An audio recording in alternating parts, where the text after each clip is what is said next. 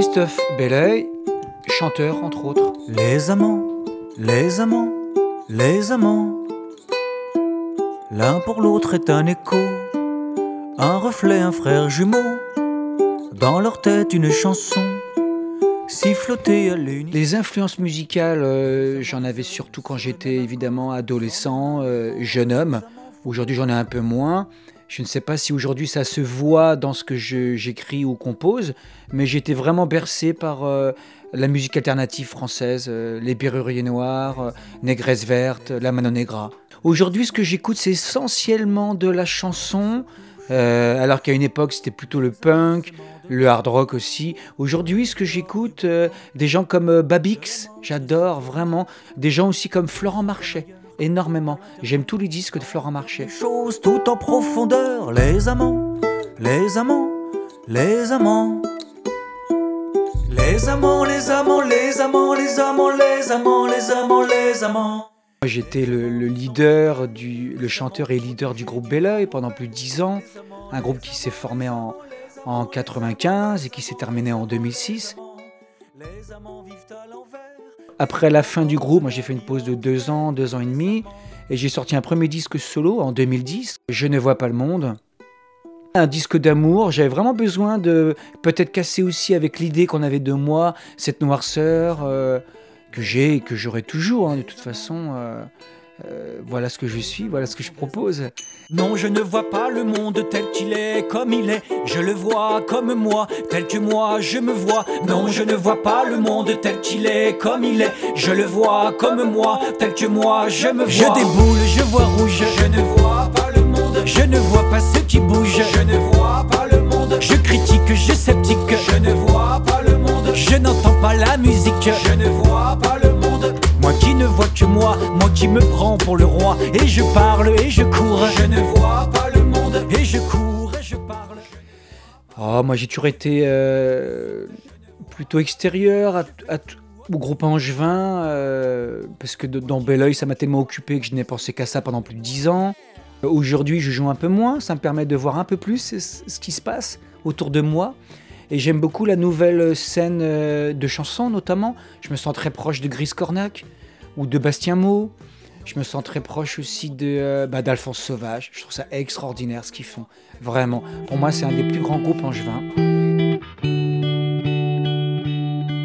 Devant toi, je me sens nu, Anadora, comme si j'avais trop couru.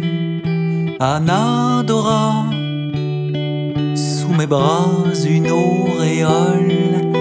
Anadora, dans ma bouche pas une parole. Anadora. La saveur d'une chanson, moi je pense, avec l'âge en tout cas, ou avec l'expérience, euh, qu'une chanson, plus c'est écrit et composé rapidement, et mieux c'est. Euh, J'ai moins besoin de travailler comme avant, à savoir travailler beaucoup comme avant, pour enfin accoucher difficilement, laborieusement d'un texte. Maintenant je me fais confiance. Si c'est pas écrit rapidement, c'est que c'est pas le bon moment. Donc pour moi la recette, ou en tout cas l'ingrédient, c'est celui du temps.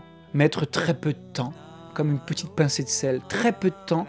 Et généralement, ce qui en ressort, c'est de l'ordre du jus, mais euh, euh, du jet. Voilà. Je trouve que un, jet, c'est toujours très bon signe. Et c'est ce qu'on entend, cette fraîcheur en fait.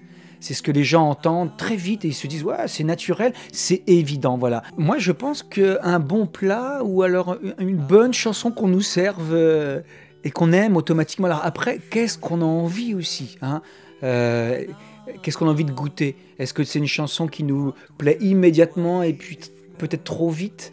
Puis après ça perd de sa saveur Ou alors est-ce que c'est une chanson qui dure dans le temps?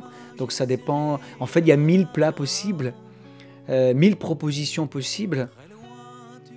Moi, en tout cas, ce que je défends, c'est quelque chose euh, euh, qui soit pas trop travaillé et qui soit qui tape tout de suite. Donc, je, je, serais plus pour l'émotionnel. Donc, plutôt brut, plutôt un plat brut. C'est ça que je proposerais. Et pas forcément raffiné, pas forcément avec beaucoup d'arrangements non plus. Mon adorable